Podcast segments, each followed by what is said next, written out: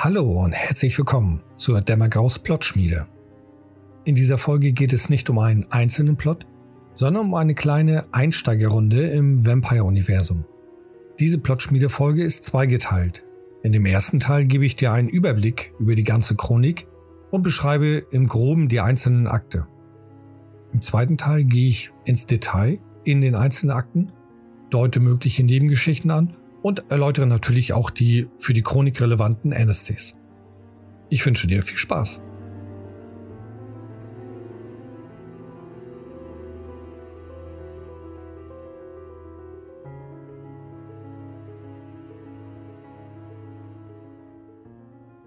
Anfängerblut. Diese Kampagne hatte ich mir erdacht, um neue Rollenspielerinnen und Rollenspieler in die Welt von Vampire einzuführen. Damals noch in der Edition V20.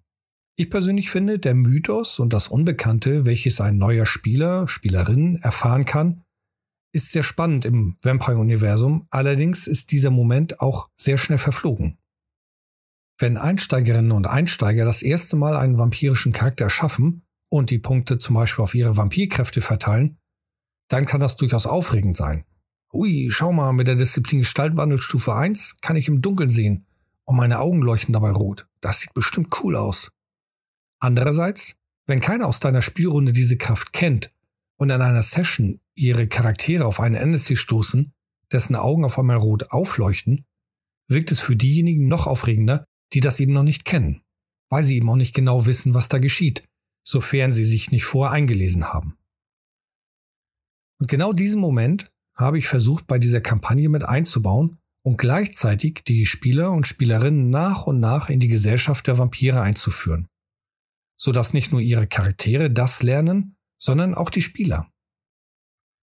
Andererseits habe ich dadurch den Vorteil, dass die Einsteiger keine vielen Seiten von mehreren Büchern lesen müssen, um ihren Charakter so passend wie möglich darzustellen. Aus diesem Grund beginnen die Spieler mit menschlichen Charakteren. Ich empfehle dir, bei der Charakterschaffung schon erste Verbindungen zwischen den Spielercharakteren aufzubauen, sodass sie sich kennen und einigermaßen vertrauen, zumindest freundschaftlich unterwegs sind. Bevor ich nun in die einzelnen Akte eingehe, gebe ich dir zunächst einen groben Überblick über die Kampagne und den relevanten NSCs. Der Überblick. Der Erstgeborene der Bruja, Ludwig Tolkem, plant aus längerer Hand den Sturz des aktuellen Prinzen und die Übernahme der Stadt. Dank seines Erzeugers in einer entfernten Stadt hat Ludwig Informationen über einen Sabbatvampir erlangt, der in dieser Stadt in Starre versteckt liegt. Dann begann Ludwig, sich als diesen auszugeben und einen Sabbatrudel ausfindig zu machen, dieses er dann anleitet. Das Ziel des Sabbatrudels wird es sein, einen groß angelegten Angriff vorzubereiten. Während dieser Vorbereitungszeit kommt es zu Entdeckungen, was der Bruder Ludwig auch provoziert. Damit möchte er die vampirischen Bewohner der Stadt aufmerksamer machen und dass sie sich auf den Sabbatangriff vorbereiten. Ludwig wird dabei so geschickt vorgehen, dass er mit dem Ventru-Erstgeborenen aneinander rasselt und dieser in seinem Stolz sich nichts von einem Bruja vorschreiben lässt. So teilt sich der Rat der Erstgeborenen. Ludwig weiß, dass er nicht alleine dastehen wird, doch ist es ihm zu diesem Zeitpunkt egal, wie viele andere Mitglieder des Rats an seiner Seite stehen. Den Prinzen hat er zu diesem Zeitpunkt bereits außer Gefecht gesetzt. Er könnte nun einfach den Titel zwar beanspruchen, doch dann läuft er seiner Meinung Gefahr, dass zu viele andere einflussreiche Vampire in der Domäne ihm nicht folgen und gehorchen werden. Daher versucht er sie alle oder zumindest die meisten von ihnen davon zu überzeugen, dass er viel Erfahrung hat und mit seinem Wissen das Gute für die Stadt will. Ja, das klingt alles ein bisschen kitschig. Ist auch nur eine grobe Zusammenfassung. Natürlich will er nur die Macht des Prinzen. Auf jeden Fall wird sich der Rat denn geteilt haben und es bilden sich Lager. Zu diesem Zeitpunkt ist die Anwesenheit des Sabbat eher eine Vermutung und wird nicht als so große Gefahr angesehen, zumindest von einigen. Etwas, was Ludwig auch so geplant hat. Zu einem passenden Moment wird es dann zu der Entdeckung des Sabbatrudel kommen. Mit einer überraschenden Entdeckung, mit welcher selbst Ludwig nicht gerechnet hatte. Und was ihm fast das Unleben gekostet hat. Im Nachhinein spielte genau diese Überraschung in seine Hände. Nun da der Sabbat kein Gerücht mehr ist, gewinnt Ludwig immer mehr Befürworter. Jetzt plant er den finalen Schlag. Er sammelt viele seiner Unterstützer zusammen, um aktiv gegen den Sabbat vorzugehen. Dabei lässt er geschickt Hinweise fallen, um einige Verstecke des Sabbatrudel aufliegen zu lassen. Da er ja ein doppeltes Spiel spielt und sich als diesen Sabbatbischof ausgibt, kennt er natürlich einige Zufluchten des Rudels. Schließlich will er es zum finalen Kampf kommen lassen und dabei das Versteck des Sabbatbischofs entlarven und diesen vernichten. Dass er dabei nicht nur seinen eigenen Clan mit ins Boot geholt hat, sondern sehr diplomatisch vorging, hat er bewusst so umgesetzt. Somit versucht er die anderen davon zu überzeugen, dass ihm das Wohl der Domäne mit allen Bewohnern wichtig ist und auch bereit ist, schwere Entscheidungen zu treffen. Am Ende, so denn sein Plan aufgeht, wird er genügend Vampire in der Domäne haben, die auf seiner Seite sind. Ist das erreicht, wird er sich zum Prinzen erheben, da der eigentliche Prinz ja nicht da ist und war. So der Plan. Nur kommen die Spieler dazwischen. Denn tatsächlich wird es so sein, dass die Spielerrunde viel beeinflussen kann. Am Ende besteht sogar die Möglichkeit, dass es in ihren Händen liegt, ob Ludwig mit seinem Plan durchkommt oder nicht. In der Kampagne wird der Plan zunächst im Hintergrund verlaufen. Mit jedem weiteren Akt geraten die Spielerinnen und Spieler immer tiefer hinein und beginnen tut es mit einem unglücklichen Zufall. Doch dazu im zweiten Teil mehr. Nun der Überblick der einzelnen Akte. Akt 1. In diesem Akt werden die Spieler als Menschen beginnen und zufällig in die Verschwörung hineingezogen. Während des Aktes stellen sie Nachforschung an und geraten dabei immer tiefer in die Verstrickungen. Wie viele Informationen die Spieler dabei sammeln, hat keinen Einfluss auf den Ablauf des Aktes. Allerdings sind die Informationen später nützlich. Im Grunde genommen dient der Akt den Spielern, sich auszuprobieren, sich mit den Regelmechaniken auseinanderzusetzen und einen Hauch der Welt der Dunkelheit zu erleben. Wichtig für den Übergang zum zweiten Akt ist lediglich, dass die Spieler Nachforschungen anstellen. Denn so geraten sie zwangsläufig in den Fokus des Sabbatrudels. Und diese mögen keine Zeugen. Da der Sabbat gegenüber den Menschen recht gnadenlos ist, könnten sie als erstes auf die Idee kommen, die Spielercharaktere einfach zu töten. Da sie jedoch mittlerweile mitbekommen haben, dass mehr und mehr von der Sache Wind bekommen hatten, wollen sie klar Schiff machen, indem sie all diejenigen entführen, die irgendwie etwas von ihren Taten erfahren haben. Diese werden dann verhört, um herauszufinden, wem sie noch davon erzählt haben. Denn so möchte das Sabbatrudel alle Zeugen loswerden. Und genau dieses Verhör schließt den ersten Akt ab. Akt 2 am Ende des ersten Akts wurden die Spieler zu Vampiren, ungewollt. Während sie in den ersten Momenten versuchen zu verstehen, was sie sind, taucht die Kamera auf, da sie einen Hinweis bekommen haben. Dabei stoßen sie auf die frisch gezeugten Vampire. Die Kamera muss schnell entscheiden und handeln. Die jungen Vampire werden festgehalten, um von ihnen später Informationen zu erhalten, während die anderen Kamera-Vampire den Spuren der Fliehenden folgen. Und genau derjenige, welcher die Spieler verhören soll, wird später ihr ungewollter Mentor. Dieser erklärt den Spielern zunächst nur Oberflächliches, bis deren Zukunft geklärt ist. Also, hey, ihr seid jetzt Vampire, Vorsicht mit der Sonne und ähnliches. Total oberflächlich. Schließlich stellt sich heraus, dass derjenige Vampir, der den Spielern dieses Basiswissen erläutert hat, sich ihnen annehmen muss und sie als Mentor in die Welt der Dunkelheit führen muss. Zum einen, damit sie natürlich keine Gefahr für die Maskerade darstellen, zum anderen, um sie als Unterstützer für die Kamera und vor allen Dingen gegen den Sabbat zu gewinnen. In den nächsten Nächten wird weiteres erklärt.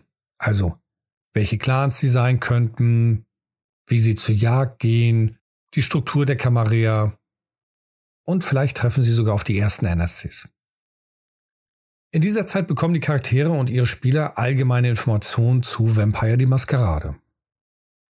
Nach Ablauf dieser nächsten Nächte werden der Mentor und die Spieler dem Erstgeborenen der Vantro vorgeführt. Dieser beschließt schlussendlich, dass der Mentor sich bisher so gut um die Jungen gekümmert hat, dass er das weitermachen darf. Hier kann dem einen oder anderen Spielercharakter klar werden, dass das eher eine Strafe für den Mentor ist.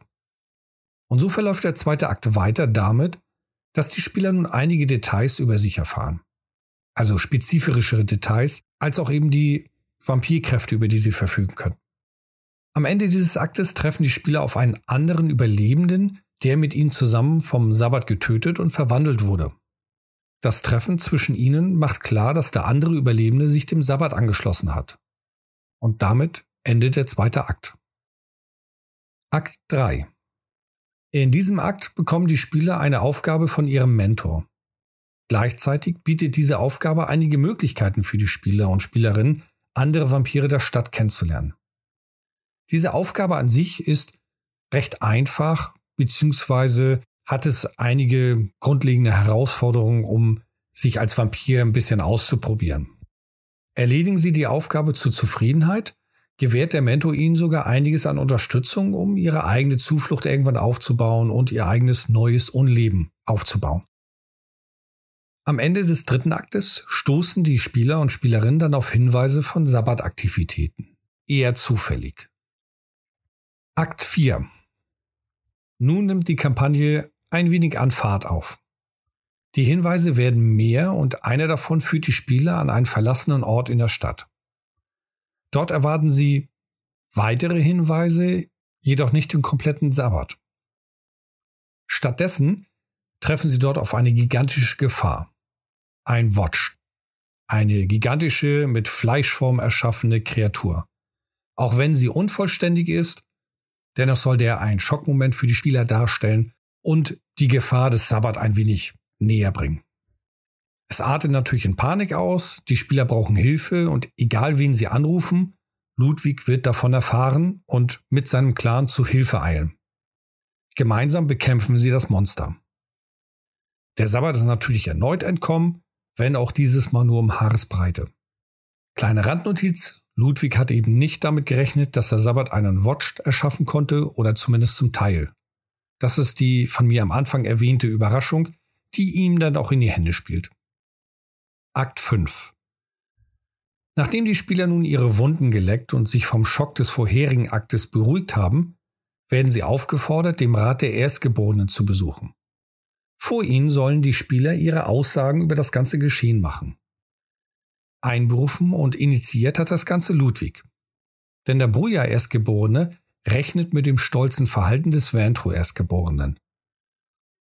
Während dieser Szene fordert der Bruder den Ventro auf, gemeinsam zusammenzuarbeiten. Doch da der königliche Ventro sich nicht herumkommandieren lässt, lehnt er ab.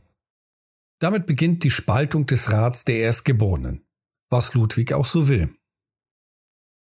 Der restliche Teil des fünften Aktes wird damit gefüllt, dass die Spieler von zwei oder mehr Fraktionen kontaktiert werden. Zum einen von Ludwigs Bruja, die nach Unterstützung gegen den Sabbat suchen, Sie argumentieren, dass die Zeit der Politik und des Wartens vorbei sei. Es muss nun gehandelt werden. Die zweite Fraktion ist ein einzelner junger Nosferatu, der einige Hinweise für sich nachgegangen ist. Und er stieß dabei auf etwas, was ihn sehr beunruhigte. Er kann nur den Spielern trauen, da er weiß, sie sind jung und gewiss noch nicht tief genug in den Intrigen der Vampire eingetaucht. Mit ihnen zusammen will er den Hinweisen weiter nachgehen, denn wenn seine Vermutung stimmt, dann gibt es eine perfide Intrige in der Stadt, innerhalb der Camarilla. Mögliche weitere Fraktionen wäre dann der Ventro-Primogen, der mit seinen Verbündeten eventuell auch Unterstützer sucht. Du könntest in diesem Moment auch die Anarchen einführen, einbringen, um sie als Fraktion mit zu etablieren oder völlig andere eigene Fraktionen, Gruppierungen von Vampiren. Akt 6. Der letzte Akt ist vollgefüllt mit Nachforschungen und Entscheidungen. Die Spieler werden immer wieder vor die Wahl gestellt, auf welche Seite sie sich schlagen. Selbst wenn sie im fünften Akt sich bereits entschieden haben, dann müssen sie eben ihre Loyalität unter Beweis stellen. Zum einen gibt es da die Fraktion der Vantro. Sie versuchen Besonnenheit und Ruhe zu festigen und das mit guten Argumenten. Dann gibt es natürlich Ludwig, der weitere Schachfiguren um sich scharen möchte. Als drittes der schon erwähnte junge Nosferatu, der einer Verschwörung auf der Spur ist, die irgendwie mit dem Ganzen zusammenhängt. Und auch hier bietet sich wieder die Gelegenheit an, Anarchen oder andere Fraktionen aus dem Vampire-Universum mit einzuführen. Wenn alles vorteilhaft läuft, werden die Spieler zum Ende hin die Intrige mit Hilfe des jungen Nosferatu aufdecken und Ludwig entlarven. Am Ende steht dann die Entscheidung, ob sie ihn damit ziehen lassen oder nicht. Tatsächlich bekommen die Spieler die Möglichkeit, den Ausgang zu beeinflussen. Und abhängig ihrer Entscheidung stehen ihnen dann mehrere Möglichkeiten offen. Mit Ludwig zusammen die Ordnung der Stadt wiederherstellen, dies mit dem Ventro versuchen, sich den Anarchen anschließen oder jemand anderen aus dem Rat der Erstgeborenen zum Prinzen zu verhelfen, wenn sie entsprechende Schritte in den vorherigen Akten getan haben. Damit endet der erste Teil dieser Plotschmiede-Folge mit der Übersicht der gesamten Chronik. Im zweiten Teil gehe ich detaillierter auf die einzelnen Akte ein, was ich mir dabei gedacht habe und werfe hier einige Plot-Ideen rein, die ich mit umgesetzt habe, beziehungsweise die ich anfangs mit geplant hatte. Bis dahin wünsche ich dir viel Spaß.